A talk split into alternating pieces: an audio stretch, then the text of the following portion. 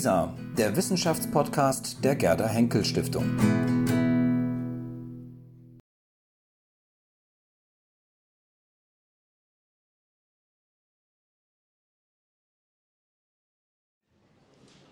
Vor zwei Monaten, im November, schaffte es die folgende Meldung in die Nachrichten. Alexa macht Party in Pinneberg. Alexa war das Sprachsystem von Amazon. In der Nähe von Hamburg hatte eben jenes Sprachsystem einen großen Polizeieinsatz ausgelöst. Kurz vor zwei Uhr in der Nacht hatte eine Frau Alarm geschlagen weil im Nachbarhaus in voller Lautstärke Musik dröhnte. Die Bewohner waren nicht zu Hause. Die Polizei musste die Tür aufbrechen und fand die Verantwortliche für die Party, die digitale Sprachassistentin Alexa. Das Gerät hatte sich aus irgendeinem Grund mit der Musik-App verbunden und laut aufgedreht. Von solchen Anekdoten einmal abgesehen, können digitale Sprachassistenten nützliche Helfer sein. Es hat lange gedauert, bis Maschinen sprechen konnten, aber jetzt sind wir soweit. Alexa, Google Home oder auch Siri sind schon fast in unseren Alltag eingezogen. Ich habe selbst so ein Gerät und es verändert einiges. Es ist aber auch ein wenig gruselig. Was das für unsere Sprache und für unser Leben bedeutet und welche Entwicklungen in den nächsten Jahren zu erwarten sind, darüber diskutieren jetzt Jens Redmer, er ist bei Google für neue Produkte zuständig, Wolfgang Walster vom Deutschen Forschungszentrum für künstliche Intelligenz in Saarbrücken. Sie hören außerdem den Schriftsteller Ulrich Wölk. Er hat literarisch verarbeitet, was passiert, wenn Hörende und sprechende Maschinen ein Eigenleben entwickeln. Moderiert wird diese Diskussionsrunde von Dorothee Nolte. Sie ist Redakteurin beim Tagesspiegel. Die Bühne gehört Ihnen, Frau Nolte. Vielen Dank. Ja, es ist ja schon recht spät jetzt. Wir nähern uns der Geisterstunde und da passt es vielleicht, dass wir jetzt diskutieren werden über neue Einrichtungen in unserem Leben, die manchmal als digitale Hausgeister bezeichnet werden, als der Hausgeist in der Dose und ähnliches, als magische, quasi magische äh, Wesen, die zu Anekdoten Anlass geben, aber eben auch zum Gruseln, wie Frau Schlesinger schon sagte. Ähm, bin sehr gespannt auf unser Podium und möchte damit beginnen mit einer Frage an Sie. Und zwar, wir haben ja, keiner von uns konnte übersehen, jetzt äh, im Herbst vor Weihnachten 2017, dass äh, die Werbung für Alexa. Bei wie vielen von Ihnen ist denn Alexa oder ein ähnliches oder Google Home natürlich auf dem Weihnachtsgabentisch gelandet oder wer hat ein solches Gerät zu Hause? Okay, das sind nicht sehr viele. Wir haben uns das schon vorher so gedacht, dass es nicht sehr viele sein werden. Ich schließe aber noch eine Frage an, nämlich wer von Ihnen nutzt denn die digitalen Sprachassistenten jetzt außerhalb von Alexa und Google Home, sondern innerhalb seiner, Mobile, seiner Mobilgeräte, etwa Siri oder Cortana? Sind das mehr? Okay, das sind dann, mal sagen, naja, 5%, 10%, auch nicht so fürchterlich viele. Gibt es sind Sie denn die anderen von Ihnen, die sich jetzt nicht gemeldet haben, würden Sie es denn ausschließen für sich, dieses zu tun in der Zukunft? Wer von Ihnen würde es ausschließen? Okay, wir fragen gleich mal Herrn Rettmer zu den Ergebnissen, was er davon hält, von unserer kleinen Feldforschung, die wir jetzt hier mal so betrieben haben. Ja, es ist eben also offenbar nicht der ganz große, das ganz große Bedürfnis, aber in den Medienmärkten, Technikmärkten, wenn man fragt, dann sagen sie, Alexa war der große Verkaufsschlager jetzt in den letzten Wochen vor Weihnachten. Also da tut sich was und es wird sich was verändern und wir werden das äh, erleben. Es ist ja ein alter Wunsch der Menschheit, mit Dingen sprechen zu können, taucht in allen möglichen Legenden auf, dass man mit Steinen, mit Tieren, mit Bäumen ähm, sprechen möchte und dass die antworten wollen. Jetzt erleben wir es, dass sie uns antworten. Darum soll es in unserer Diskussion geben, gehen. Wie verändern sie unser, unser Verhalten untereinander? Wie verändern sie uns individuell? Wie verändern sie womöglich unser gesellschaftliches Zusammensein? Ich freue mich sehr, mit drei wunderbaren Gesprächspartnern hier sitzen zu dürfen. Kleiner, es ist sehr schön, dass wir überhaupt zu dritt hier sitzen. Das war bis zur letzten Sekunde ganz unsicher, denn ähm, Herr Rettmer hatte ein Problem. Ich sage es nur ganz kurz anekdotisch vorweg. Ähm, in einer der vorigen Programmpunkte haben wir gehört, Sprache ist eine Waffe, ja, und vielleicht deswegen, weil wir uns nicht mehr so viel physisch miteinander auseinandersetzen, ja, und dass die richtige Wirtshausschlägerei eigentlich schon noch schwer zu finden sei inzwischen. Herr Rettmer durfte in seiner Hinfahrt nach Berlin eine solche Schlägerei erleben. Wollen Sie uns ganz kurz schildern, warum Sie fast nicht hier, hier, hierher geschafft hätten? Das haben Sie jetzt so angeteasert, als wäre ich fast in die Schlägerei selber verwickelt gewesen. Nein, ich saß ganz, äh, ganz harmlos im Restaurant, aber im Nebenwaggon ähm, hat ein Fahrgast äh, sehr laut geworden und hatte einige Gäste wohl belästigt und es kam zu einer kleinen Schlägerei und äh, darauf hat der Zugführer den Zug gestoppt in der Mitte von nirgendwo und gesagt, wir müssen jetzt warten, bis die Polizei eintrifft und äh, den guten Fahrgast äh, aus dem Zug entfernt. Und das hat äh, über eine Stunde gedauert und ich wurde ziemlich nervös, ob ich es rechtzeitig hierher schaffen Ja, würde. wir auch. Ähm, und es hat aber Ja. glücklicherweise funktioniert. Genau, froh. glücklicherweise eine sprachliche und auch, äh, sag ich mal, physische Auseinandersetzung. Ja, ich darf Ihnen kurz noch mal aus, etwas ausführlicher unsere Gesprächspartner vorstellen. Beginne mit Dr. Wol Professor Dr. Wolfgang Wahlster, der derjenige ist, der sich schon am allerlängsten von uns allen mit dem Dialog zwischen Mensch und Maschine auseinandersetzt, nämlich seit 40 Jahren. Er ist Professor für Informatik an der Universität in Saarbrücken und er leitet das weltweit größte Forschungszentrum für künstliche Intelligenz. Nicht alle von Ihnen wissen vielleicht, dass das in Deutschland beheimatet ist, das deutsche Forschungszentrum für künstliche Intelligenz. Und er ist Mitglied in sehr vielen Gremien. Ich möchte nur nennen, weil es mich beeindruckt, die Nobelpreisakademie in Stockholm und die Deutsche Nationalakademie Leopoldina, außerdem in zahlreichen Beratungsgremien für Industrien und äh, auch die Bundesregierung. Und er wird uns davon erzählen, wie es überhaupt zu diesen Technologien kam ähm, und was wir von ihnen noch zu erwarten haben. Rechts von mir, Jens Rettmer, ist einer der dienstältesten Google-Mitarbeiter, so steht es immer. Das ist bei Google nicht so viel, bedeutet nicht so viel, sage ich mal. Beim Tagesspiegel, wo ich arbeite, sind die dienstältesten Mitarbeiter sehr viel länger dabei. Ähm, sie sind seit 2005 bei Google dabei, das ist aber eine Ewigkeit für Google, ähm, nicht für den ähm, Rest der Menschheit vielleicht. Er ist dort Principal New Products, also immer, also leitet die, wenn ich es richtig verstehe, die Abteilung für neue Entwicklungen. Ähm, Early Stage Ideas heißt das bei Ihnen. Ähm, und hat eigentlich Informatik und Medizin in Kiel studiert und eine Karriere vorher gemacht, in, auch im digitalen Wesen unterschiedlicher Unternehmen wie AOL, Endemol ähm, und Springer. Ja, und Ulrich Wölk, mit dem wir gleich auch einsteigen werden, ist Schriftsteller, aber insofern ungewöhnlich, als er eigentlich Astronaut werden wollte und auch tatsächlich als Astrophysiker gearbeitet hat, als solcher promoviert hat über, ich äh, lese vor, über weiße Zwerge in Doppelsternsystemen. In engen In Doppelsternsystemen. engen sogar, in engen Doppelsternsystemen. Ungewöhnlicher Hintergrund für einen Schriftsteller und das fließt aber in die schriftstellerische Arbeit ein, in Romane, die dann so schöne Titel tragen wie Einstein on the Lake, ähm, sodass die Naturwissenschaft nicht immer, aber doch oft in ihren äh, Werken mit eine Rolle spielt. Und eines seiner jüngsten Werke ist ein Hörstück just zu dem Thema, das wir heute behandeln wollen. Und es heißt, ich bin da, um dir zu helfen. Eliza, die digitale Assistentin. Der Spiegel hat mal über ihn geschrieben, so klug und so komisch zugleich unterhalten neuere deutsche Prosa-Autoren ihre Leser selten. Tolles Lob, wie ich finde, und das trifft auf jeden Fall auch zu auf dieses Hörstück, das Sie sich in der Mediathek vom Deutschlandfunk Kultur noch anhören sollten. Wir werden einen ganz kleinen Ausschnitt daraus hören, der uns in die Thematik einführt. Ich hoffe, das klappt jetzt auch so wie besprochen. Technik. Nanu, wir sind ganz allein gelassen. Ah. Gespräch beenden. Spiel noch mal Musik. Kannst du es mir etwas genauer sagen? Welche Stimmung möchtest du? Wieder etwas Hartes und Aggressives? Nee, darauf stehe ich eigentlich gar nicht.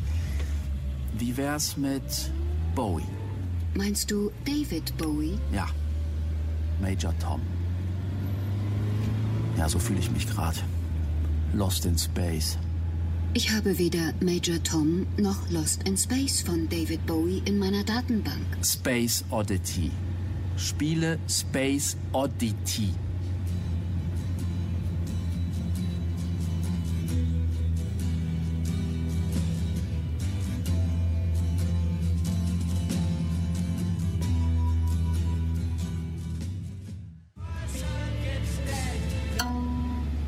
Ruf noch mal Sabine an.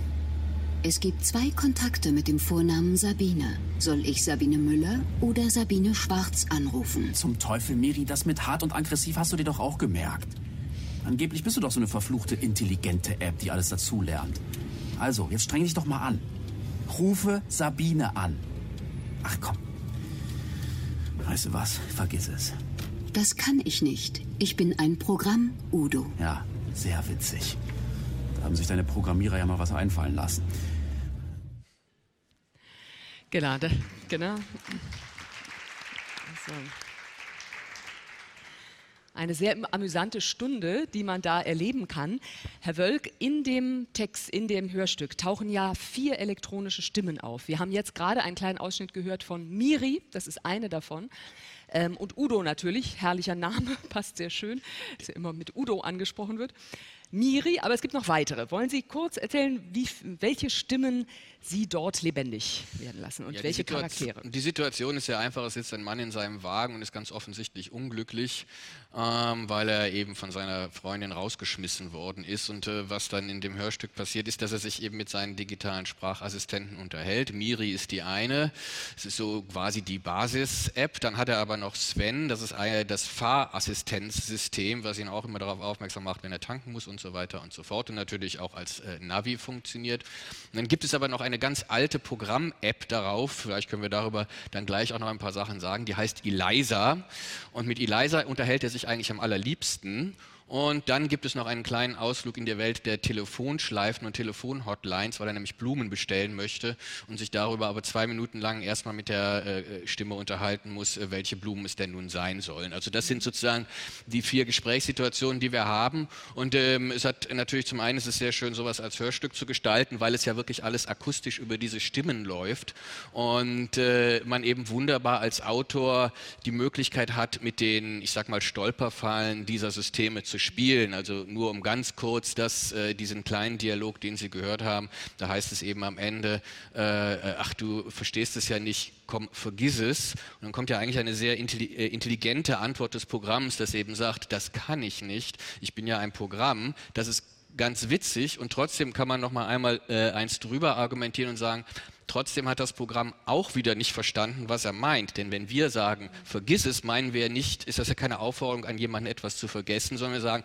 komm, lass es bleiben, denk nicht mehr drüber nach. Das heißt also, die wört wörtliche Interpretation dieses äh, kleinen Vergisses ist dann doch wieder gescheitert. Und diese Missverständnisse sind natürlich für den Autor, der Dialoge schreibt, geradezu der Himmel, denn das ist quasi das Schöne und das Salz äh, bei jedem Dialog. Ich vermute aber für den Programmierer einer intelligenten App ist das die Hölle, ja, weil das muss man ja erstmal lösen. Genau, und die vier sind aber unterschiedlich. Ne? Man kann denken, man hätte mit vier verschiedenen Menschen zu tun. Ne?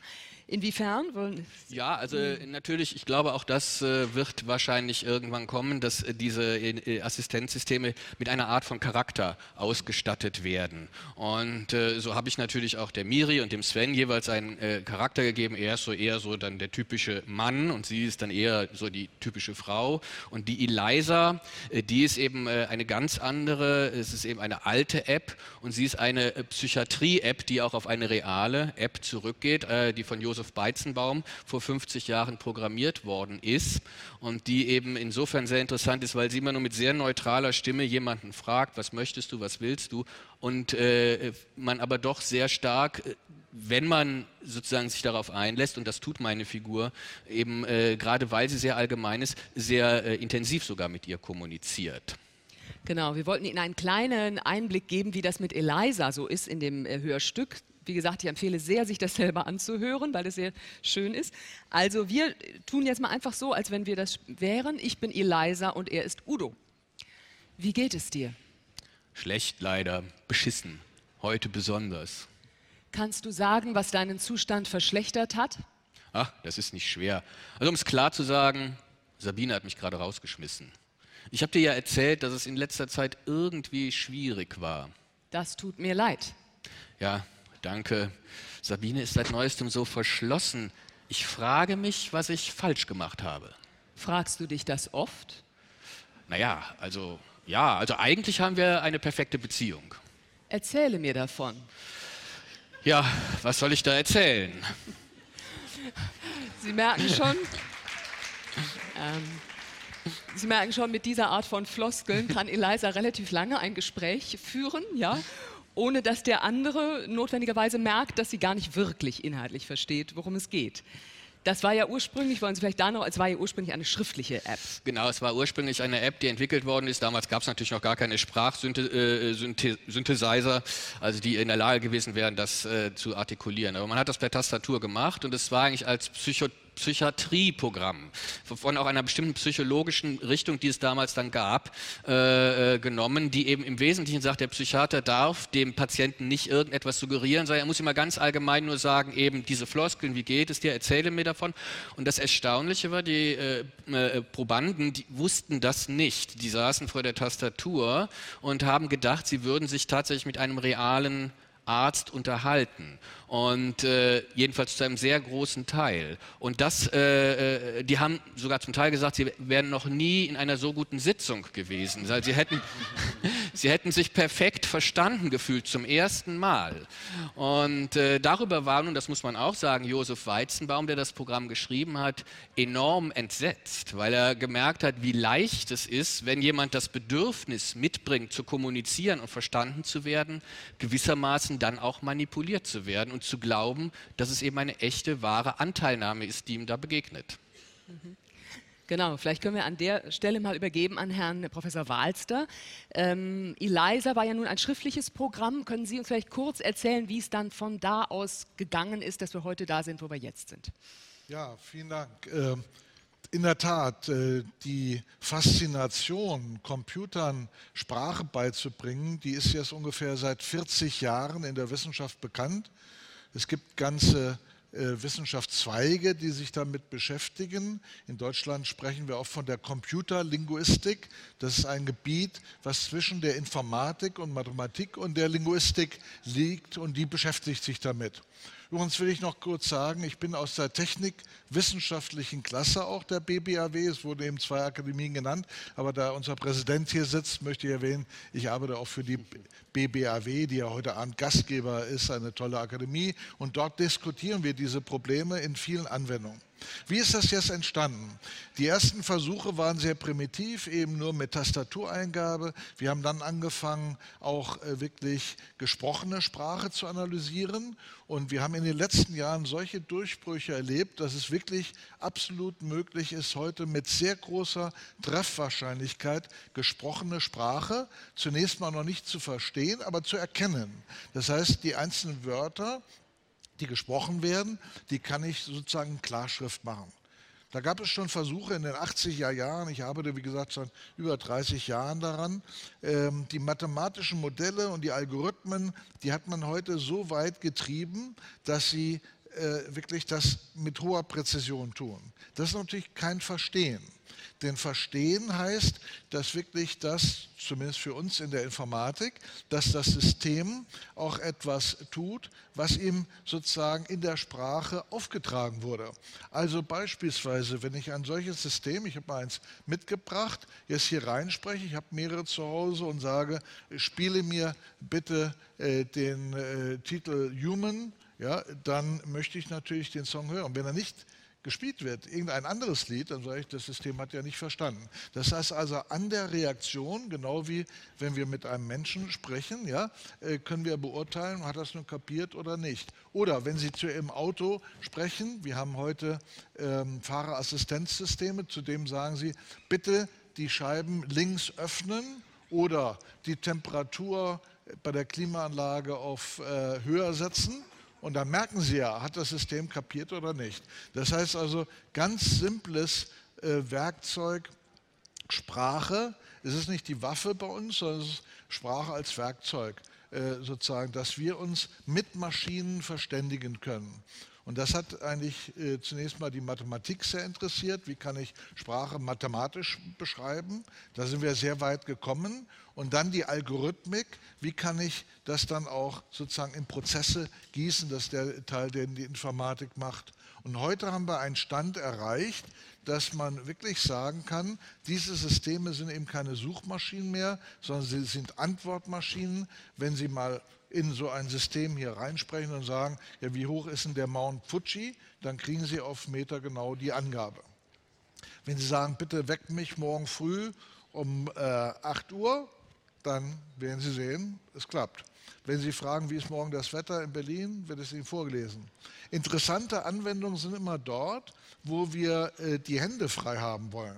Wenn Sie zum Beispiel in der Küche arbeiten und so ein System, ich habe das selber in der Nähe vom Küchentisch, sagen Sie, so, wir brauchen noch äh, Joghurt, müssen wir auf die Einkaufsliste setzen. Die Milch ist halb all. Das wird alles notiert. Sie kriegen das dann später auf Ihr Handy und wenn Sie einkaufen gehen, haben Sie die äh, Liste. Das Schöne dabei ist, Sie können weiter in der Küche arbeiten, ohne irgendwie an den Computer zu rennen oder an Ihr Handy dort was einzutippen. Also es gibt sehr viele Funktionen, die meiner Ansicht nach sehr äh, nützlich sind und wie gesagt, das Ganze ist nicht so, dass Sie dort große philosophische Gespräche führen können. Äh, es geht hier auch nicht um Poesie, Lyrik, Sprache in diesen Zusammenhängen, sondern es geht um Alltagssprache der ganz einfachen Art. Der große Durchbruch, vielleicht das zum Schluss noch in dieser Phase, war dadurch, dass wir enorm viele Daten über Sprache gesammelt haben. Wir haben heute für die deutsche Sprache Archive. Dort sind wirklich Millionen von Gesprächen von jungen Leuten, sogar von Kindern mit ihren Eltern äh, aufgezeichnet in allen möglichen Dialekten. Ich habe das Verb Mobil, das war das größte Projekt hier in Deutschland, mit 120 Leuten über zehn Jahre geleitet. Da haben wir von Flensburg bis Oberbayern sämtliche Dialekte gesammelt die dann maschinell analysiert wurden. Und dadurch haben wir heute wirklich diese sozusagen Erweiterung gesehen. Das Ganze basiert ganz stark auf maschinellem Lernen, dem Trainieren dieser Systeme über ganz großen Datenmengen. Sonst funktioniert das nicht. Also wenn ich das alles per Hand eingeben müsste, die äh, äh, Semantik definiert, das würde nicht funktionieren bei der Vielzahl äh, allein schon von Wörtern, die wir im Deutschen haben. Wir haben im Deutschen über 80.000 Verben zum Beispiel und äh, das muss ja alles das System letztendlich verstehen können. Das heißt auch, dass man, wenn man, also was kann man dem System gut beibringen und was weniger. Das heißt, man müsste also relativ einfach immer sprechen und genau so sagen, was man auch wirklich möchte. Man müsste also sagen, angenommen, es könnte es, öffne das Fenster und man könnte nicht einfach nur sagen, es zieht. Ja, das würde es nicht verstehen. Oder kann man äh, ihm das. Ja, noch nicht. Äh, sagen wir mal so, äh, da arbeiten wir dran. Das ist eigentlich das nächste äh, Ziel, dass wir die Sprache noch stärker im Kontext der Handlung sehen. Aber Sie haben ganz richtig ein Beispiel gebracht, solche indirekten Sprechakte, das würde heute noch nicht äh, klappen. Also wenn Sie heute zu Siri oder Google Home sagen, es zielt und Sie meinen damit, es soll das Fenster zumachen, funktioniert nicht. Das muss man klar sagen. Mhm. Aber das ist nicht prinzipiell ausgeschlossen, da arbeiten wir dran. Da arbeiten Sie dran. Ja, Herr Rettmer, was erwartet sich Google davon? Google entwickelt auch diese äh, Systeme immer weiter. Und was erhofft sich Google? Warum ist das so wichtig für Google, diese also, Technologie? Also, Herr Walzer hat eben schon angefangen, darüber zu berichten. Also er hätte, das, hätte fast ein Google-Mitarbeiter sein können, der das, äh, das so sagt.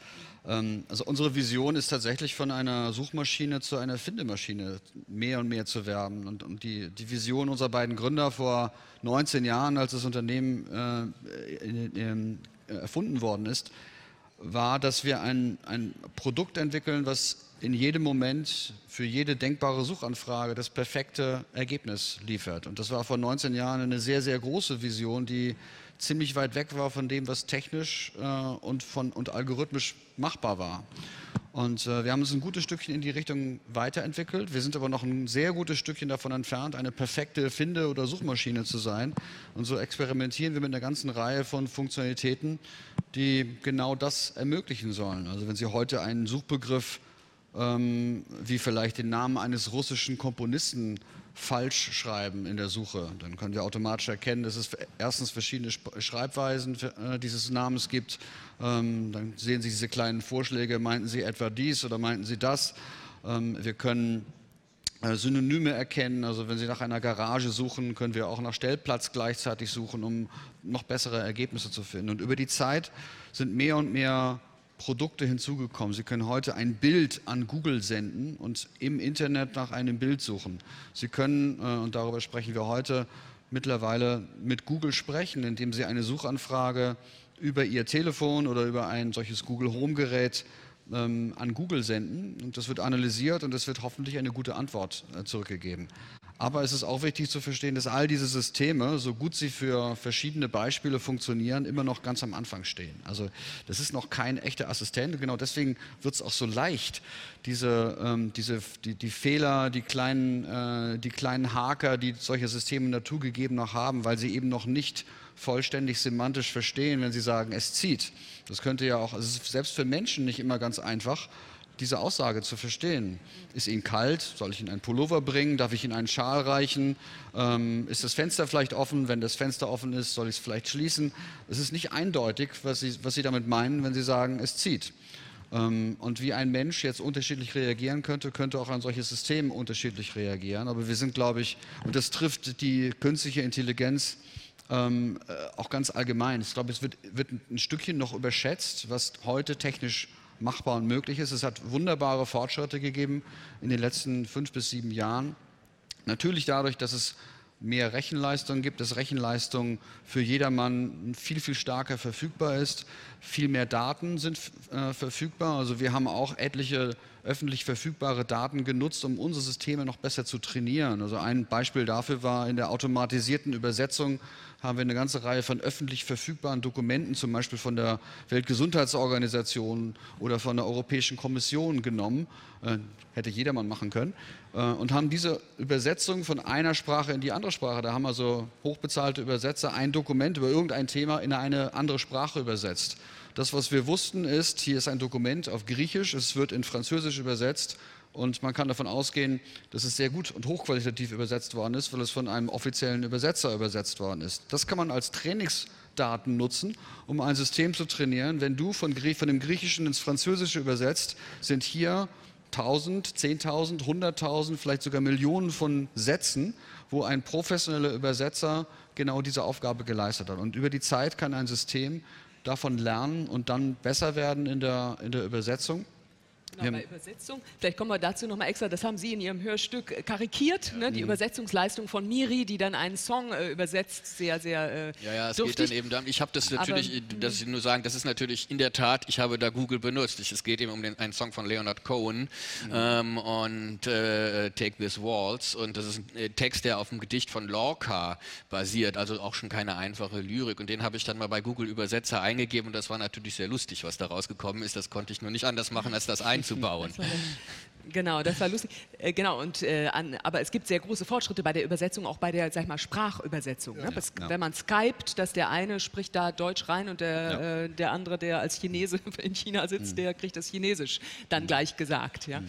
Da das, stimmt, das ist auch eine sehr schöne Anwendung, die auch ganz stark von Deutschland aus entwickelt äh, worden ist, die dann von amerikanischen Unternehmen aufgegriffen wurden. Wir haben das ursprünglich für Deutsch, Englisch, Deutsch, Japanisch, Chinesisch gemacht, aber auch da, wie Herr Redner sagte, wir haben das für äh, sogenannte äh, spezielle Domänen. Da ging es um Terminabsprache, um Treffpunkte, um äh, Fragen einer Reisevorbereitung. Mit diesen Systemen, wenn Sie tief verstehen, können Sie leider nicht über Gott und die Welt sprechen. Sie können auch kein Liebesgeflüster oder, oder Lyrik übersetzen. Aber für den Alltag, wenn Sie jetzt mit einem japanischen Geschäftspartner sprechen und zufällig ist äh, die Sekretärin, die auch übersetzen kann, nicht da, dann können Sie sich trotzdem auf einen Termin einigen. Und das ist äh, gut. Also es ist sehr nützlich, aber man darf es natürlich nicht überschätzen. Übrigens, was sehr interessant ist, umso mehr Informationen, man könnte ja sagen, na gut, die Systeme sind heute eingeschränkt, da muss ich eben sehr viele Domänen, der Mensch kann ja über alles sprechen, dann äh, äh, bringe ich das dem System bei. Das ist aber nicht so, denn es stellt sich heraus, und das ist ein tiefes Problem bei all diesen Systemen, dass wenn ich dem System mehr gebe, mehr Wissen gebe über Sprache, dann wird es schwerer zu verstehen. Das liegt an der Mehrdeutigkeit der Sprache. Sie alle wissen, die Sprache ist extrem mehrdeutig. Wenn Sie das Wort Bank hören, ja, wenn ich das ohne Kontext äußere, dann kann es die Sandbank sein, das kann die Sitzbank sein oder das kann das Geldinstitut sein. Wenn ich jetzt unsere Computersysteme nehme und ich habe ein System, was nur in dem Bereich Bank als Finanzwesen arbeitet, ist gar kein Problem. Wenn ich dort frage, wie wechsle ich die Bank, ja, dann kann das System mir eine tolle Antwort geben. Aber wenn jetzt ein System gebaut werden soll, was gleichzeitig, wie der Mensch das ja kann, die Sandbank, die Sitzbank, die, dann wird das viel schwerer. Das heißt, wir nennen das Perplexität, die, die Wahrscheinlichkeit, ja, dass Sie eine äh, sozusagen Voraussage machen können, was äh, im Kontext dieses Wort meint, ist umso schwerer, umso viel mehr das System weiß. Beim Menschen ist es nicht unbedingt so. Ne? Also, äh, aber das ist eben heute noch diese Einschränkung der domänenspezifischen Systeme. Übrigens bei Alexa können Sie das auch sehr leicht feststellen. Da gibt es ja die sogenannten Skills. Das ist also praktisch immer ein abgeschlossenes System für eine gewisse Aufgabe. Ist auch so programmiert. Da können Sie also, wenn Sie Ihren Wecker stellen, ist das eine andere Software, als wenn Sie jetzt zu dem Thema Musikstreaming kommen. Und äh, das erleichtert für die Computer zumindest das Verstehen, führt aber auch manchmal in eine Sackgasse natürlich. Genau, ich würde gerne noch mal zu dem Punkt, den Sie sagten, Sie haben jetzt sehr betont, die Such- und die Findemaschine. Mhm. Ähm, Alexa würde sich ja gar nicht so sehr über Suchen und Finden definieren, sondern eher über die Frage, spiel Musik, mach dies, mach das. Also, also kleiner Befehlsempfänger. Ja?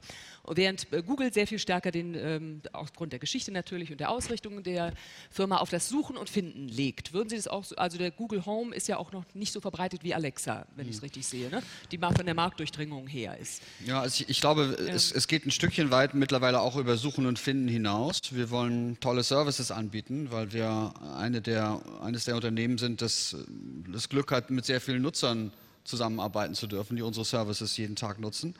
Ähm, Amazon hat natürlich einen etwas anderen Hintergrund, warum sie solche Dienste anbieten. Äh, die haben ein, ein Retail-Unternehmen, ein Handelsunternehmen im Hintergrund und haben natürlich auch die Intention, über so einen Dienst es leicht zu machen, Produkte zu bestellen und dann gerne auch über Amazon zu bestellen. Deswegen sind solche Funktionen wie setze mir Küchenrollenpapier auf die Einkaufsliste oder bestell Druckerpapier nach, natürlich für einen Alexa sehr gut zu verstehen. Ähm, wir haben einen etwas größeren Ansatz, also wir wollen nicht nur Fragen nach dem Wetter von morgen beantworten oder wie, wie groß das Taj Mahal ist oder wann Angela Merkel geboren ist, sondern äh, wir wollen auch ähm, auch relevante Services von dritten Parteien ermöglichen. Was ich damit meine ist, dass ich, und das kann ich heute schon, das System, äh, den Google Assistant auf Mobiltelefon oder auch auf solchen Geräten fragen, ähm, wann geht mein Flug? Äh, ich kann diesem System also Zugriff geben auf meine E-Mail, wenn ich das möchte, dann muss ich entsprechende Häkchen setzen. Ich kann, dann, dann, hat, dann hat dieses, dieser Google Assistant wie ein echter Assistent Zugriff auf meinen Kalender und auf meine E-Mails und kann zum Beispiel automatisch erkennen, wenn Buchungsbestätigungen von Hotels oder Flugbestätigungen von Fluggesellschaften oder äh, Mietwagenbestätigungen oder was auch immer an Reisetätigkeit notwendig ist, äh, können automatisch vom System erkannt werden, sodass, sodass das System richtig reagieren kann, ähm, wenn ich frage, wann geht mein Flug. Dann wird eine Karte geöffnet, äh, wird genau gezeigt, bis heute in dem und dem Hotel. Äh, wenn man da anrufen möchte, gibt es gleich einen Knopf äh, anzurufen oder ich kann das entsprechende Kommando sprechen, äh, ruf bitte mein Hotel an für heute Abend oder check mich für meinen Flug morgen früh ein. Ähm, oder auch äh, buch mir bitte noch ein italienisches Restaurant in der Nähe meines Hotels für morgen Abend. Ähm, und so ähnlich, das ist eine fast natürlich sprachliche Konversation, das ist schon relativ äh, herausfordernd. Und das äh, arbeitet auch mit solchen Technologien zusammen, die Herr Wals da gerade beschrieben hat. Alexa nennt es die Skills, also die Erweiterung der eigentlichen Kernfunktionalität mit, mit Funktionalitäten von dritten Parteien, also zum Beispiel dem Hotel oder dem Restaurantunternehmen oder einer Restaurantbuchungsplattform oder einem, einer Hotelbuchungsplattform ähm, oder auch einem Handelsunternehmen, sodass man die, die Fähigkeiten der Spracherkennung kombinieren kann mit Services, die dann für den Endnutzer tatsächlich einen Wert haben. Also es gibt eine ganze Reihe von, von Beispielen, die man sich überlegen kann, die vielleicht äh, sinnvoll wären, äh, aber nicht jeder will vielleicht über äh, einen Assistenten oder ein solches System sein Licht an oder, an oder ausschalten zu Hause, weil er es vielleicht nicht hat oder nicht mag. Äh, aber jeder wird es sinnvoll finden, vielleicht äh, eine, eine, intelligente Antwort auf die Frage zu bekommen, wann muss ich eigentlich losfahren, um zum Flughafen zu kommen. Und das System kann automatisch durch Verknüpfung von verschiedenen Diensten, der Karten, des, der aktuellen Verkehrssituation, der Information, wann mein Flug überhaupt geht, mit welchem Flug ich überhaupt fliege, wohin ich fliege, um daraus äh, Informationen zusammenzusammeln wie ein Assistent, äh, um zu sagen, in 20 Minuten sollst du spätestens losfahren. Genau, bei so eindeutigen Sachen, wo man sagen kann, wann ist das und das, wenn mir dann eine Stimme antwortet, und das ist ja jetzt der Unterschied, dass eben eine Stimme das antwortet und für einen tut, ähm, da kann man sagen, okay, das ist super praktisch, dass jetzt die Stimme das sagt. Sehen Sie, äh, wenn man dagegen andere größere Recherchen macht, ähm, eine Stimme spricht in der Linearität der Zeit und sagt immer nur eine Sache.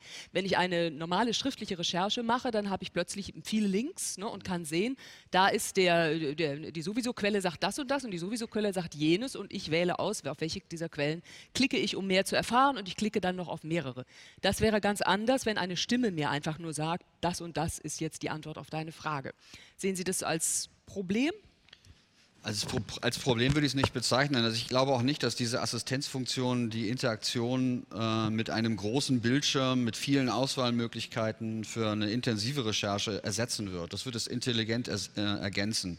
Ähm, und wir merken solche Funktionalitäten. Also wir haben zum Beispiel bei Mobiltelefonen ähm, festgestellt, dass mittlerweile eine von vier Anfragen auf Mobiltelefonen über Sprache kommt. Das will man sich gar nicht vorstellen, dass es schon so verbreitet ist und so, und so intensiv genutzt wird.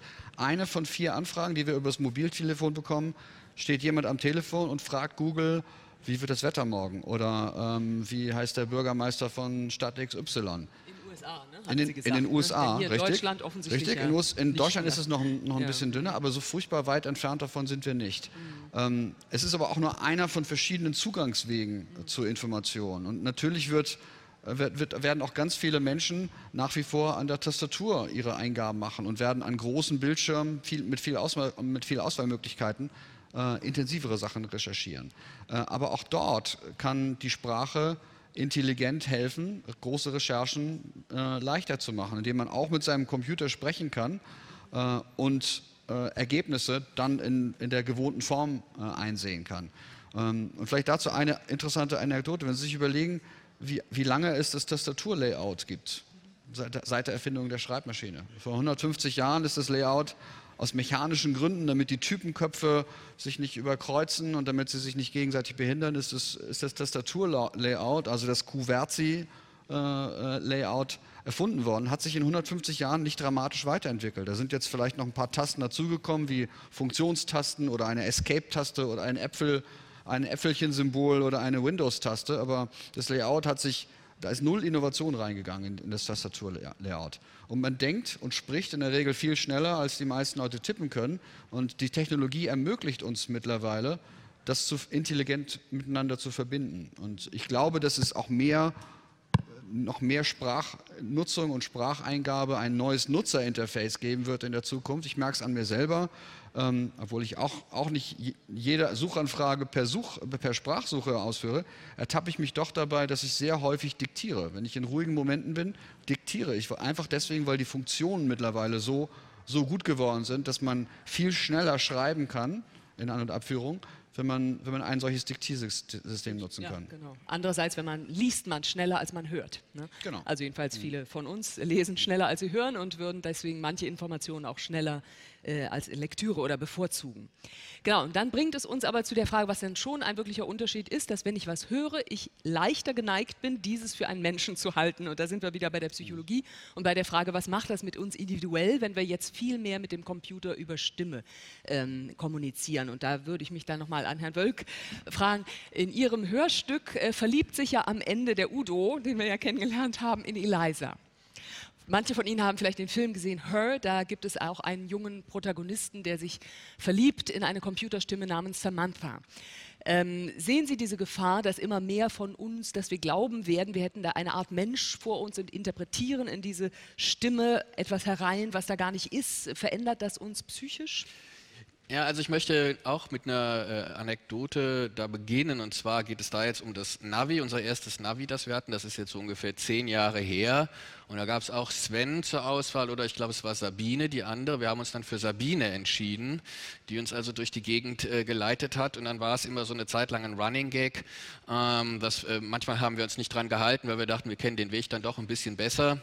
Und äh, dann äh, fuhren wir also wohl lang und dann kam immer wieder, äh, Sabine versuchte uns immer hartnäckig zu korrigieren und zu sagen, jetzt bitte rechts abbiegen, jetzt bitte rechts abbiegen, jetzt bitte wenden und so. Und dann, bis es irgendwann hat Sabine das dann aufgegeben und hat äh, dann unsere Entscheidung akzeptiert. So wie ich das erzähle, merken Sie schon, ich rede ja von Sabine wie von einem Menschen. Und der Running Gag war, dass wir immer gesagt haben, jetzt ist sie beleidigt. Und ähm, das war natürlich ganz lustig, das immer so zu sagen. Und irgendwann mal bin ich dann doch darüber gestolpert und habe gedacht, Sabine ist wirklich beleidigt. Und mit wirklich meine ich jetzt, dass ich die Stimme von ihr tatsächlich so gehört habe. Ich habe sozusagen diese Beleidigung, denn was ist Wirklichkeit bei einer Kommunikation? Letztlich ist nur wirklich, was bei mir ankommt. Und ich habe im Grunde genommen diese Interpretationsleistung, diesen emotionalen Gehalt des Beleidigtseins wirklich mitgehört. Und das liegt einfach daran, weil wir, wenn wir mit Maschinen kommunizieren, automatisch, wir, wir können es gar nicht anders. Wir haben gelernt, mit Menschen zu kommunizieren und also werden wir die Maschine automatisch vermenschlichen. Und äh, das ist ein sehr, sehr altes Bedürfnis von uns, was auch schon, ich sag mal, literarisch schon lange äh, äh bearbeitet worden ist. Also, äh, wenn Sie an den Sandmann von E.T.R. Hoffmann denken, da gibt es eben eine Figur, die Olympia und der Nathanael äh, verliebt sich in diese perfekte Puppe, der Leser und die anderen wissen, das ist eigentlich nur eine perfekte Puppe, eine Maschine. Und die kann auch gar nicht großartig kommunizieren. Das konnte sich wahrscheinlich auch E.T.A. Hoffmann noch nicht vorstellen. Die sagt immer nur ach, ach. Das ist das Einzige, was sie wirklich sprachlich kann.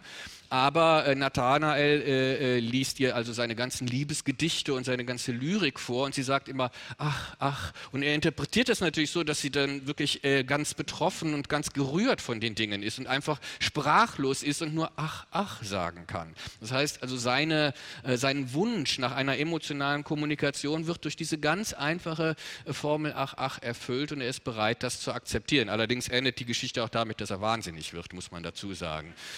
Ähm, insofern äh, glaube ich, im weiteren Fortschritt, der, und den wird es geben, davon bin ich fest überzeugt, der Kommunikationssysteme, wo wir also äh, über da, darüber hinausgehen, dass sie uns einfach nur sagen, wie das Wetter morgen in Berlin wird oder wann mein Flug geht, sondern es werden mit Sicherheit Funktionen kommen, die quasi so eine Art Plauderei simulieren. Das ist natürlich sehr schwierig, aber ich denke mal, das wird dann so peu à peu äh, weitergehen. So habe ich das in meinem Hörspiel ja auch äh, durchdacht. Und ähm, ich denke, einfach weil wir äh, das Bedürfnis haben, mit äh, Menschen zu kommunizieren, wird die Bereitschaft sehr groß sein, gewissermaßen der Maschine diese menschlichen äh, Züge auch zuzugestehen. Ähm, Sie, Sie, wissen, es gab schon immer äh, Puppen, die, oder meine Schwester weiß ich noch, und auch mein Kind, die hatten so kleine Sprachpuppen. Das waren eben einfach, das war, ich weiß gar nicht, wie die Firma hieß, Mattel oder sowas, äh, waren, glaube ich, die ersten, die das gemacht haben. Da war so eine ganz kleine Schallplatte, das gab es schon in den 70er Jahren. Die konnte natürlich auch nur fünf Sätze, wurden da irgendwie randommäßig ähm, abgerufen. Aber die Bere Kinder haben natürlich sofort die Bereitschaft zu akzeptieren, dass sie da mit einem menschlichen Wesen reden. Nun sind wir etwas gewiefter und würden das bei der Puppe nicht mehr gelten lassen. Aber es muss eben nur ein bisschen die Komplexität und die, wenn Sie so wollen, Intelligenz dieser Systeme wachsen, dann werden auch wir diese Bereitschaft eigentlich mitbringen. Und äh, wer hat noch nicht sein Handy angeschrien und gesagt hat, nun mach schon endlich oder sonst was, also oder seinen Computer äh, angeschrien nach dem Motto, äh, nu äh, mach schon und so. Also wir kennen das alle, dass wir Maschinen quasi als lebendige Wesen behandeln und das wird auch mit Sicherheit bei den Sprachassistenzsystemen der Fall sein. Das bringt mich zu einer Frage. Siri und Alexa und Cortana sind ja zufälligerweise alle weiblich. Jetzt kann man sich fragen, warum. Also ich weiß, dass man bei Navigationssystemen manchmal einstellen kann, ob man nun lieber von Sabine oder von Sven sich äh, durch die Gegend leiten lassen möchte, weil möglicherweise auch dem Sven eine bessere Wegkenntnis zugetraut wird.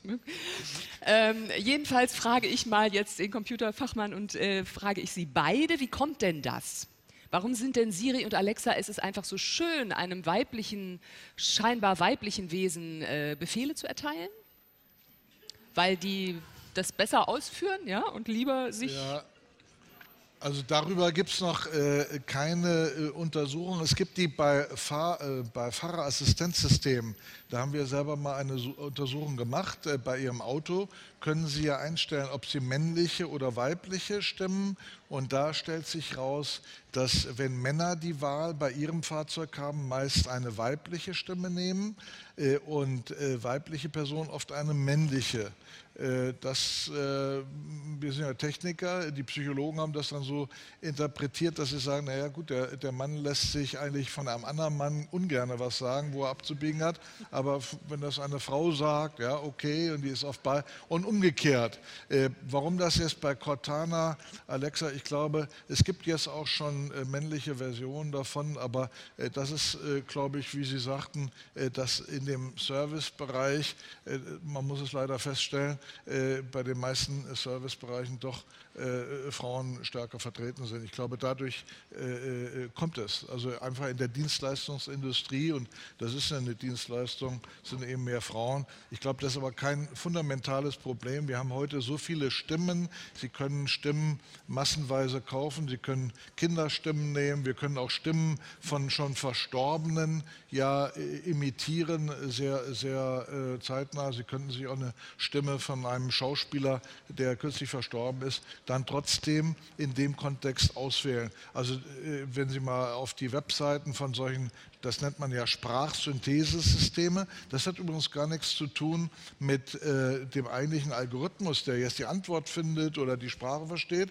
Das ist ja nur der letzte Teil der Interaktion, nämlich das sozusagen wieder in Phonetik, also in akustische Signale zu verwandeln. Und da können Sie verschiedene Stimmen nehmen und ich glaube, das wird auch äh, kommen, dass wir da nicht nur Frauen haben. Also, Wenn man mit Google spricht, dann sagt man ja auch nicht irgendeinen Namen von einem Menschen, sondern man sagt, okay, Google, ne, um ihn, zu, ihn oder sie äh, anzusprechen. Ja, ja. Ist das bewusst, haben Sie sich bewusst dafür entschieden, also nicht so eine Vermenschlichung zu suggerieren? Also ein Stückchen vermenschlichen tun wir natürlich auch. Wir versuchen auch so, so kleine Witze mit einzubauen, wenn man mit, der, mit dem System spricht. Also bei Google Maps gibt es so eine Funktion, wenn man während einer Navigation zu irgendeinem Zielort äh, ist, dann kann man das System fragen, wie lange dauert es noch.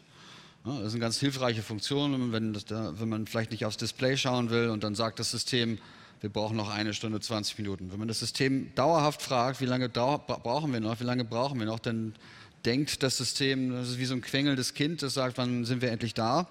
Und ich glaube, im vierten oder fünften Mal äh, kommt dann auch so eine entsprechende Antwort. Wir brauchen noch eine Stunde 20 Minuten. Und wenn du jetzt nicht aufhörst zu fragen, gibt es kein Eis, wenn wir ankommen. ähm, und natürlich, natürlich versucht, versuchen die Programmierer da auch so ihre kleinen äh, Ostereier, nennt sich das, die kleinen Easter Eggs einzubauen. Ähm, und natürlich vermenschlicht man das, aber das, das, lenkt so ein kleines Stückchen davon ab, was die Systeme tatsächlich zu leisten vermögen. Und äh, nochmal, ähm, wir sind an, an, vielen Stellen noch ganz am Anfang. das ist noch keine echte empathische Konversation, die man führen kann mit solchen Systemen. Das ist immer noch recht technisch und wird nach außen natürlich äh, so verpackt, als wenn es als wenn es schon mehr kann. Deswegen sind häufig die Erwartungshaltungen. Es ist wirklich interessant, wenn Sie mit Kindern mal mit solchen Geräten äh, herumprobieren. Äh, die bringen die Systeme ganz schnell an die Grenzen. Ähm, ein Erwachsener ein Erwachsener versteht noch, dass es natürlich noch ein Stück Technik ist und dass man vielleicht besonders fragen muss oder dass es bestimmte Bereiche gibt, die solche Systeme gut können. Die, Kinder gehen voll unein, un, unvoreingenommen auf die Systeme los und bringen die gleich an die Grenzen ähm, und deswegen haben wir auch eine, eine Witzefunktion eingeführt. Äh, da kann man also, äh, wir haben also in verschiedenen frühen Tests herausgefunden, dass Kinder ganz schnell fragen, erzähl mir mal einen Witz oder äh, erzähl mir was Lustiges oder sing mir, sing mir ein Lied vor. Und solche Funktionen sind jetzt auch mittlerweile eingebaut. Ähm, ich glaube aber, dass, ähm, das, nochmal, wir sind ganz am Anfang. Da wird noch eine ganze Menge passieren. Und ich glaube auch tatsächlich, dass solche Systeme in der Zukunft irgendwann man, man, wird sich Stimmen aussuchen können, man wird sagen können, ich möchte, dass das System so antwortet wie vielleicht ein bekannter Schauspieler oder wie irgendein ein anderer Mensch, den ich kenne. Ich kann mir ganz sicherlich Alter und Geschlecht der Stimme aussuchen. Ähm, man wird auch mehr und mehr echte Persönlichkeit in die, in die Antworten hereinbekommen. Ähm, das wird aber noch eine ganze Weile dauern. Ähm, und bis wir so weit sind, glaube ich, haben wir auch als Gesellschaft noch ein, ein Stückchen Zeit, uns damit anzufreunden, wenn wir überlegen, dass es das Smartphone in der heutigen Form äh, gerade mal zehn Jahre und ein paar Monate gibt. Ähm, das will sich heute auch keiner mehr vorstellen. Nur zehn Jahre. Äh, und welche Veränderungen wir mitbekommen haben, auch in, der, in, der, in den Anwendungsmöglichkeiten des Smartphones, in nur zehn Jahren, ist gigantisch. Wir werden sicherlich weiter, weitere äh, sehr spannende technologische Entwicklungen sehen in den nächsten zehn Jahren. Und wir, wir haben auch als Gesellschaft sind wir gut damit umgegangen mit diesen neuen Kommunikationsformen. Es gibt auch da Herausforderungen. Also jeder kennt dieses Gefühl, ich bin eigentlich mit diesem Gerät verwachsen mittlerweile und ich kann es nicht loslegen und schaue vielleicht zu lange drauf. Ähm, aber es, diese ganzen gesellschaftlichen Veränderungen werden, werden sicherlich weiter voranschreiten und es werden neue Herausforderungen, neue Fragen kommen. Äh, ich bin aber sicher, dass der Wert für die Gesellschaft am Ende deutlich größer ist als die Herausforderungen, die wir sehen. Wir wollen aber trotzdem darauf zu sprechen kommen, was sozusagen in der Gesellschaft als gefährlich an diesen Technologien auch empfunden wird. Das mag dafür gehen, ich sage mal, frage mal Herrn Wölk, dass wir in den Familien einen Autoritätsverlust der Eltern haben, die viele Fragen nicht beantworten können, während äh, Google das super äh, sagen kann, warum der Himmel Oh, blau ist. Wenn ich da ganz kurz, ich da ganz kurz rein, reingreifen kann, eine wunderschöne Anekdote und dann, äh, ich wollte da nicht, Ja. nicht lange unterbrechen. Wenn Sie heute, wir haben das heute schon, das, was Sie beschreiben, dieses Autoritätsproblem. Wenn Herr Walster und ich heute nach dieser Veranstaltung uns zum Wein in ein schönes Berliner Restaurant zurückziehen und wir fangen an zu schwadronieren über, irgendwelches, über irgendwelche Themen und ich frage ihn, Mensch, jetzt kommen wir mal auf Fußball, da war doch mal dieses wunderbare Spiel, in, in welchem Jahr auch immer und wer hat eigentlich noch das Tor geschossen? Das dauert keine 30 Sekunden, es wird kein Streitgespräch mehr geben zwischen uns, weil es wahrscheinlich maximal zwei Minuten dauern wird, bis der Erste von uns das Handy aus, dem, äh, aus der Tasche zieht und eine Suchmaschine oder ein Informationsportal seiner Wahl bedient äh, und das richtige Ergebnis in Sekunden äh, auf dem Tisch hat. Das wird sicherlich auch weiter voranschreiten. Ähm, also ich nenne das immer so den, den, äh, den Wikipedia, äh, die Wikipedia-Klugscheißerei, weil, es, weil es keinen mehr gibt, der, der bereit ist, äh, in so eine solche Diskussion einzusteigen, weil die Fakten ja alle vorhanden sind. Ja. Also die Geräte erweitern ein Stückchen weit auch un, unsere eigene Gedächtnisleistung, weil wir nur noch wissen müssen, wo wir es bekommen und nicht Ja. mehr und nicht mehr das äh, Ergebnis selber abspeichern müssen. Genau, eines der, sag ich mal, der, der, der häufigsten Punkte, die am häufigsten angesprochen werden als Gefahr durch diese Geräte, wäre ja die Überwachung. Ne? Der sogenannte kommerzielle Lauschangriff, der uns droht dadurch, dass wir nun in jedem unserer Zimmer einen solchen Lautsprecher haben, der alles anhört. Sehen Sie das als eine Gefahr?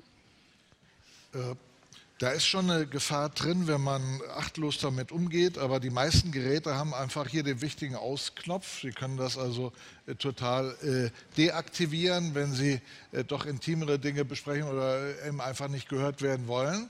Ähm, es ist auch so, äh, dass die kleinen Geräte hier nicht in der Lage sind, äh, dieses äh, zum Beispiel okay Google ähm, automatisch auf dem kleinen Gerät äh, sozusagen aus dem Sprachfluss lokal rauszufiltern, sondern das Ganze funktioniert ja deshalb, weil da riesige Rechenleistungen in der Cloud, also in entfernten Rechnern in einem Rechenzentrum zur Verfügung stehen. Und äh, da ist natürlich im Prinzip immer eine Gefahr, wenn Sie das Ding ständig anhaben und äh, selbst dieser einfache äh, Befehl muss ja dort abgefangen werden, sodass dort in dem Sinne mitgehört werden. Auf der anderen Seite, äh, diese Systeme gäbe es gar nicht in dieser Qualität, wenn sie nicht sehr viele Sprachproben haben. Da beißt sich die Katze in den Schwanz. Wir brauchen äh, durch immer weitere Dialoge, die wir gehört haben, werden die Systeme auch besser. Und äh, äh, natürlich, äh, das ist jetzt eine politische Diskussion, ähm, inwieweit wir äh, verhindern möchten, dass Dinge mitgeschnitten werden. Wir wollen das sicherlich äh, nicht außerhalb von Deutschland haben. Manche hat äh, sogar in den deutschen Staat vielleicht kein äh, Vertrauen. Ich persönlich habe da kein Problem äh, mit, solange das in Deutschland bleibt. Was mich natürlich schon manchmal bedenklich stimmt, ist wirklich NSA die ja alles äh, aufschneiden, äh, für jeden Erdenbürger dort Terabyte an Daten haben. Äh, das ist sicherlich etwas, was wir hier nicht wollen, hat aber eigentlich mit der Sprachtechnologie und mit dem, unserem eigentlichen Thema weniger zu tun.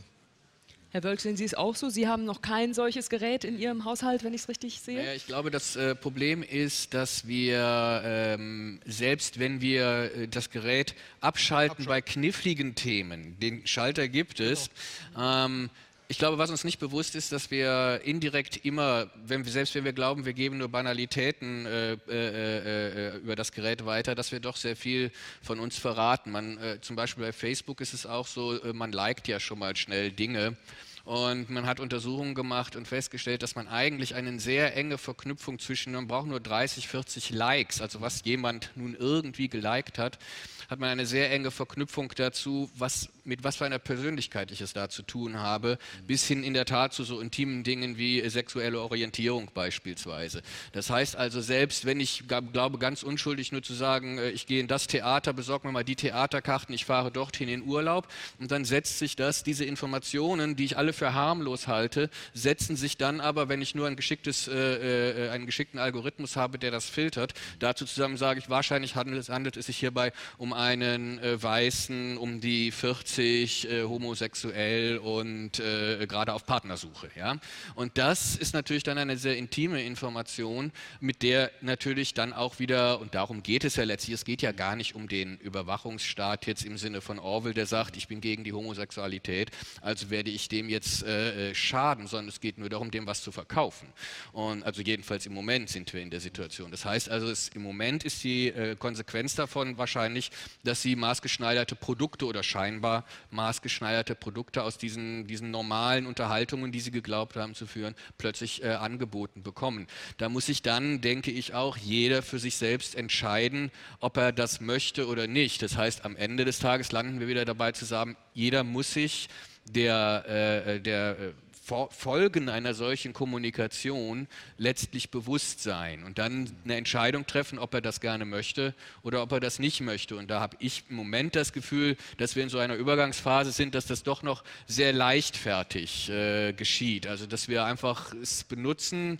Es wird natürlich darüber diskutiert und trotzdem, es ist ja so praktisch, also äh, es ist sehr schwierig, eine ganz klare Haltung dazu zu entwickeln. Und dann kommt ja eben auch dazu, dass letztlich Kommunikation äh, ein, ein, Grundbedürfnis ist und wir werden natürlich, wir werden diese Sachen benutzen. Also ich stehe eher auf dem Standpunkt, dass, dass die Dinge gemacht werden und dass sie auch ausgenutzt werden und dann wird sich irgendein Zustand einpendeln. Will Google uns aushorchen? Also ich glaube, der, der, der Deal muss stimmen. Also wenn ein, wenn ein ja, ich erkläre noch gleich, was ich damit meine. Der, der wahrgenommene Wert eines Produktes muss für den Endnutzer größer sein als das, was er glaubt zu geben. Ähm, es gibt viele Dienste, die auf Mobiltelefon laufen oder die auf dem Desktop-PC laufen, die heute nicht möglich wären, wenn Nutzer nicht einen Teil ihrer Informationen diesem Gesamtsystem zur Verfügung stehen würden. Da will ich Ihnen ein Beispiel nehmen, geben. Die, äh, die Verkehrsinformationen, die Sie auf Produkten wie Google Maps sehen, die kommen nicht deswegen zustande, ähm, so sind die ganz frühen Versionen entstanden, weil es irgendwelche Lizenzverträge gibt mit Firmen, die an allen Straßen irgendwelche Messgeräte haben und genau feststellen, ob der Verkehr an dieser Autobahn gerade gelb, grün oder rot ist, sondern der entsteht durch eine Art Crowdsourcing von Informationen, die viele Nutzer wenn es während der Nutzung von Produkten wie Google Maps wie ein Hänsel und Gretel Brotkrumen anonym an den an den Server äh, von, von, von, diesem Google Traffic Dienst äh, hochladen. Also jeder einzelne Nutzer gibt anonym ein kleines Brotkrümelchen an den Google Traffic Server ähm, und im Gegenzug kann, der, kann der ein Dienst entstehen, der sonst auch überhaupt nicht möglich wäre, dass der Nutzer eine Funktion nutzen kann, in der er sagt, Mensch, wenn ich jetzt von hier nach dort fahre, ist der Verkehr grün, gelb oder rot, wie lange brauche ich dafür? Ähm, und, solche, und dieser, das ist das, was ich mit dem Deal meine. Also der Nutzer muss das Gefühl, erstmal das Gefühl haben, ich verstehe überhaupt, was mit meinen Daten passiert. Es muss, es muss ihm sichtbar gemacht werden, äh, warum benötigt dieser Dienst jetzt deine Daten. Und es gibt wunderbare Beispiele von, von äh, Apps, die man auf sein Telefon herunterlädt. Äh, bei, bei Android ein Betriebssystem, was, was von Google mit unterstützt wird und vorangetrieben wird. Äh, sehen Sie bei, dem, bei der Neuinstallation von, von neuen Apps, die äh, die äh, Gerätefunktion, auf die das, auf diese App zugreifen will. dann gibt es ein wunderbares Beispiel von irgendeinem, äh, irgendeinem Taschenlampen-App-Anbieter. Der hat eine, eine App angeboten, die nichts weiter kann, außer die Lampe anzuschalten von ihrem, von ihrem Telefon, sodass sie mit dem Telefon wie so eine Taschenlampe funktioniert. Braucht eine solche App den Zugriff auf ihre Kontakte, auf ihr GPS, auf ihr GPS-Gerät, äh, auf ihr Mikrofon, wahrscheinlich nicht. Und wir versuchen mit solchen Funktionen das transparenter für den Endnutzer zu machen, zu verstehen, was jetzt ein Programmierer mit einer solchen App äh, von sich will. Wir müssen als Unternehmen mit unseren eigenen Apps natürlich hochgradig vertrauensvoll mit solchen Informationen umgehen. Wir haben natürlich relativ viel Information durch die, und Daten, die durch die Nutzung unserer Dienste entstehen. Und äh, wir sind ein Unternehmen, das wie viele andere hochgradig verantwortungsvoll damit umgehen müssen. Ähm, Sie können bei Google zum Beispiel äh, eine Funktion aufrufen, die sich das Google-Konto nennt, wo Sie genau sehen, was weiß denn ein Google über mich? Wie viele, wie viele Suchen habe ich durchgeführt? Was sind die Suchen? Äh, wie viele Kontakte habe ich? Wie viele Bilder sind bei mir gespeichert? Und so weiter. Und Sie können dann, weil wir glauben, dass das, weil, weil das unsere, unsere Philosophie ist, dass das Ihre Daten sind, sind Sie der Eigentümer darüber. Sie müssen entscheiden können, welche Daten jetzt entfernt, manipuliert, runtergeladen, weitergeleitet, entfernt oder gelöscht werden können.